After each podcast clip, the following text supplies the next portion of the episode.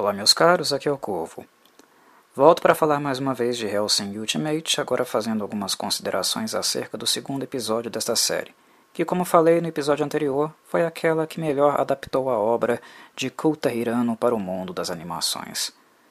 O primeiro episódio funcionou como um cartão de visitas, e creio que quem acompanhar o episódio seguinte, este em questão, vai logo se dar conta disso. Ele é um soco Todo o extremismo do episódio anterior fica parecendo brincadeira de criança perto deste daqui. O que por si só já é algo deveras chocante.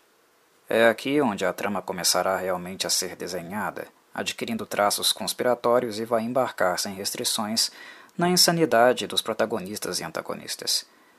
É curioso como assistir a animação novamente não retira dela a qualidade chocante que ela possui. Algumas cenas, desenhadas por Hirano, no mangá e adaptadas para o anime são algo realmente muito perturbador. Helsing é o anime mais perturbador que existe por aí? Não. Mas ele está nas cabeças, sem dúvida. O que faz Helsing Ultimate ser uma obra tão extrema não é o fato de ela utilizar execuções tão explícitas. Podemos encontrar o gore sendo retratado graficamente em muitas outras obras por aí, e no entanto, sem conseguir o mesmo impacto. O que torna Helsing tão desconfortável, em alguns momentos, não são os desmembramentos e execuções bárbaras. A avaliação que faço é diferente. O que gera realmente impacto, a meu ver, é a forma como as personagens reagem ao realizar estes repugnantes banhos de sangue, a forma como encaram estes verdadeiros açougues como algo simplesmente lúdico, demonstrando excitação, animação com tudo isso. É doentio, e o que de fato impacta em Helsing. A psique distorcida de antagonistas e protagonistas que estão entre os mais doentios já retratados na história dos mangás e, consequentemente, dos animes. E nada mais doentio do que o nazifascismo, o Holocausto, não é mesmo? O segundo episódio começará a introduzir o antagonismo da Millennium e seu macabro modus operandi, revelando no seu término a identidade desta instituição, formada pela escória de sobreviventes nazistas da Segunda Guerra Mundial, cuja mentalidade patológica e diabólica faz com que idealizem um novo extermínio em massa. Os horrores da guerra e daquilo que há de mais perturbador nela é o objetivo destes trastes malditos. E Hirano, por sua vez, não vai se segurar com a sua obra. O autor explora toda a aberração que são essas criaturas nos mínimos detalhes, tornando-as mais nojentas e abjetas do que os próprios monstros fictícios, como Alucard, por exemplo. O totalitarismo genocida dos nazifascistas é algo repugnante. Suas ações e frieza do comportamento, o prazer que eles sentem em causar a morte e o sofrimento de milhões, é o que de fato, aos meus olhos, faz com que Helsing seja uma obra tão perturbadora, pois ela mostra de maneira transparente o pior da humanidade, o seu verdadeiro câncer, o fascismo, a paixão pela destruição e eliminação perversa dos opositores. Os principais antagonistas desse episódio, os irmãos Jean e Luke Valentine, funcionam novamente como um aperitivo do que está por vir. Seu comportamento revela com que tipo de gente a organização Helsing realmente terá de lidar. Verdadeiros psicopatas, desprovidos de qualquer empatia e movidos apenas pelo prazer doentio em causar sofrimento e idealizar chacinas. São personagens movidos exclusivamente pelo ego, que procuram na Millennium apenas uma forma de viabilizar a satisfação dos seus desejos mais mesquinhos e sádicos. Jean e Luke deixam isso bastante claro, principalmente nas diferenças motivacionais que movem os dois. Jean precisa apenas de uma desculpa, uma desculpa para fazer o que ele mais gosta: chacinar qualquer um que encontre pelo caminho. É a única coisa que realmente dá prazer para esse filho da puta que não o deixa enfadado, digamos. Intelectualmente falando, ele é bastante inferior ao seu irmão Luke. A motivação de Jean é mais animalesca, revela uma mente mais regredida. Ele se porta como uma espécie de besta selvagem disposta a saciar uma necessidade básica somente. E a dele é matar. Luke é tão monstruoso como o irmão, mas mentalmente se organiza de forma diferente, de modo diferente.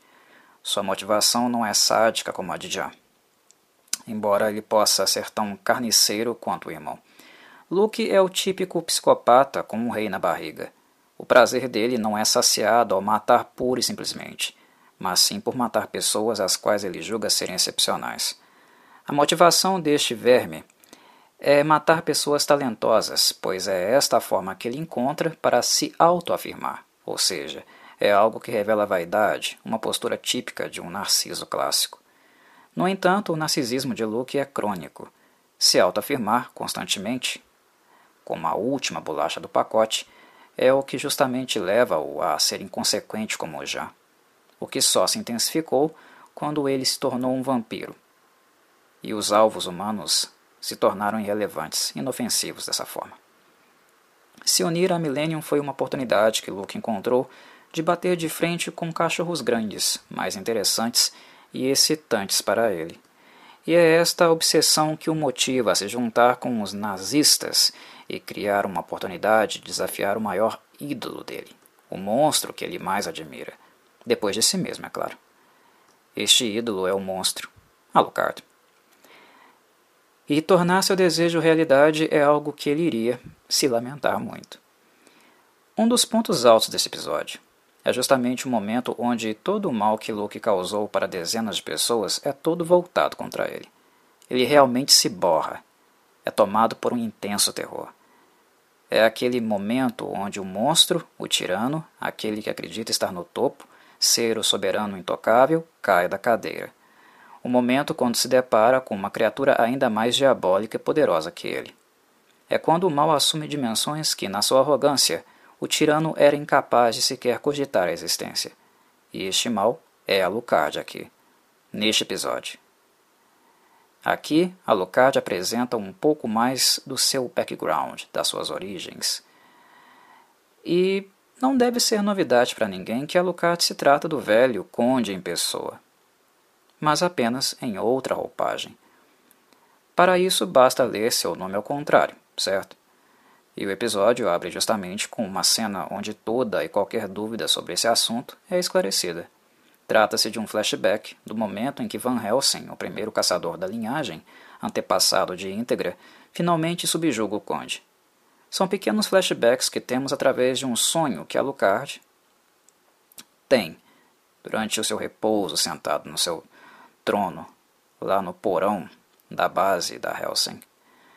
Lembranças que ele ainda possui enraizadas no seu subconsciente e que o tornam inclusive emotivo. Ele chora lágrimas de sangue, mesmo dormindo. Não são momentos muito explicativos ou sequer reveladores. A obra tem um andamento lento e tende a revelar poucas informações a cada episódio, até que todo o mosaico esteja montado no fim do décimo e último capítulo. Com o tempo, ficará mais claro seu envolvimento com os britânicos e como o seu modus operandi e comportamento foram sendo historicamente alterados. Questão de tempo, basta ter paciência. No departamento estratégico, este episódio também revela que o inimigo, a Millennium, trabalha de maneira metódica.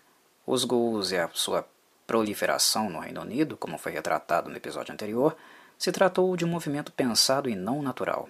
Foi algo orquestrado, mas ainda em fase de experimentação. Integra e a Helsing descobriram um implante de um chip nos corpos dos ghouls e que eles estavam sendo produzidos como se oriundos fossem de uma fábrica, uma linha de produção. E, não apenas isso, o monitoramento através do chip é utilizado não apenas na infantaria da Millennium, que são os ghouls, a bolsa de canhão, mas também em seus comandantes, como Jean e Luke. O chip tem a função de rastreio, de escuta e medição das capacidades de combate e resistência do inimigo, no caso a Helsing. Em caso de captura dos membros inteligentes, o chip possui também um mecanismo de autodestruição, de queima de arquivo, capaz de incinerar vivos os indivíduos antes que eles sejam submetidos à tortura e revelem assim os planos específicos dos malditos nazistas. Toda a chacina realizada neste episódio é um salto gigantesco se compararmos com o episódio piloto. Visto que são as formas de defesa da Helsing que estão sendo testadas aqui, num ataque direto feito à sua base, Jean e Luke não se seguram e atacam da forma mais truculenta possível. Esse era o plano: testar a Helsing, aprender com um ataque. E é algo que faz com que a Helsing, por sua vez, e seus lixeiros de maior destaque, Alucard, Ceras e Walter, também não se contenham é um banho de sangue assustador. O combate de Alucard é particularmente bastante interessante, pois revela algo que estava até então oculto no personagem, na natureza dele. Alucard tinha selos de contenção. Em outras palavras, ele bloqueava seus poderes e, por consequência, inibia também a maior parte da sua natureza sanguinária e demoníaca. Esta é uma das razões do personagem aparentar estar, na maior parte do tempo, calmo e contido. A liberação total dos poderes de Alucard é algo aterrorizante apenas de imaginar o tipo de besta selvagem, insaciável e incontrolável que ele pode se tornar. Para fazer frente a Luke, ele rompe com apenas um selo de contenção, o suficiente para fazer dele uma criatura sobrenatural amorfa, macabra e faminta tão absurda que é como se ele fosse um pesadelo saído das regiões mais profundas do inferno. E detalhe, ele só abriu um pouquinho a fresta da porta, mostrou apenas uma pequena parte da sua real natureza. Alucard é um personagem extremamente overpower, e não poderia ser diferente. Ele é o conde em pessoa, ora bolas. Mas a mudança de personalidade e a manifestação do seu poder são coisas tão intensas que realmente são capazes de assustar quem está assistindo, e também os monstros mais insensíveis, como Luke Valentine. Outro ponto de destaque do episódio é sem dúvida a revelação de que Walter Donners não se trata apenas de um servo ou mordomo da íntegra. Walter, apesar da idade de ser totalmente humano, é também uma figura macabra e talvez o assassino mais habilidoso vivo. Não à toa ele é conhecido como Shinigami, o deus da morte.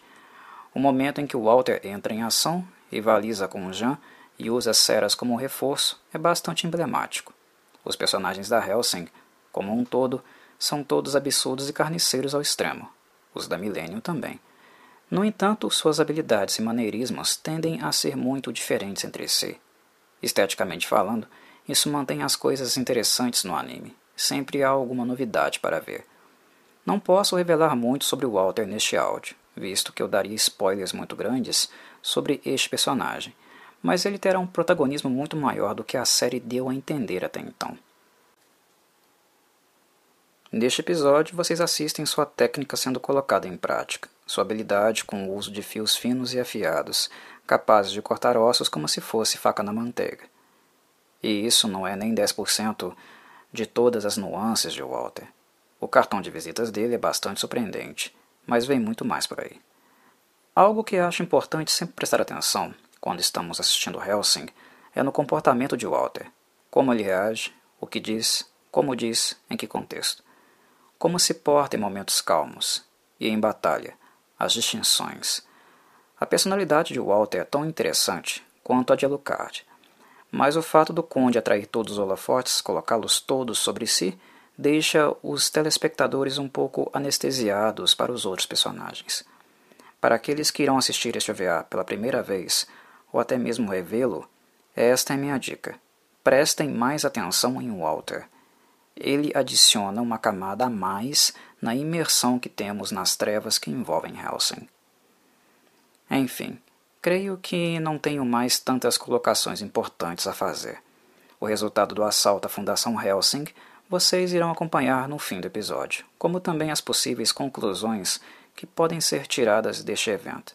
Este episódio é importante no sentido de que ele não apenas ajudará na avaliação da Helsing por parte da Millennium, mas também ajudará a própria Helsing a reavaliar sua conduta. Antes de ser pega de maneira desprevenida, a acomodação é algo esperado de gente tão poderosa. Mas esse ataque à base fatalmente faz com que a acomodação termine aqui. Se havia algum resquício de tranquilidade ou a possibilidade de apenas conduzir tudo no nível burocrático, sem muita efusão, esqueçam. Isso não será mais possível.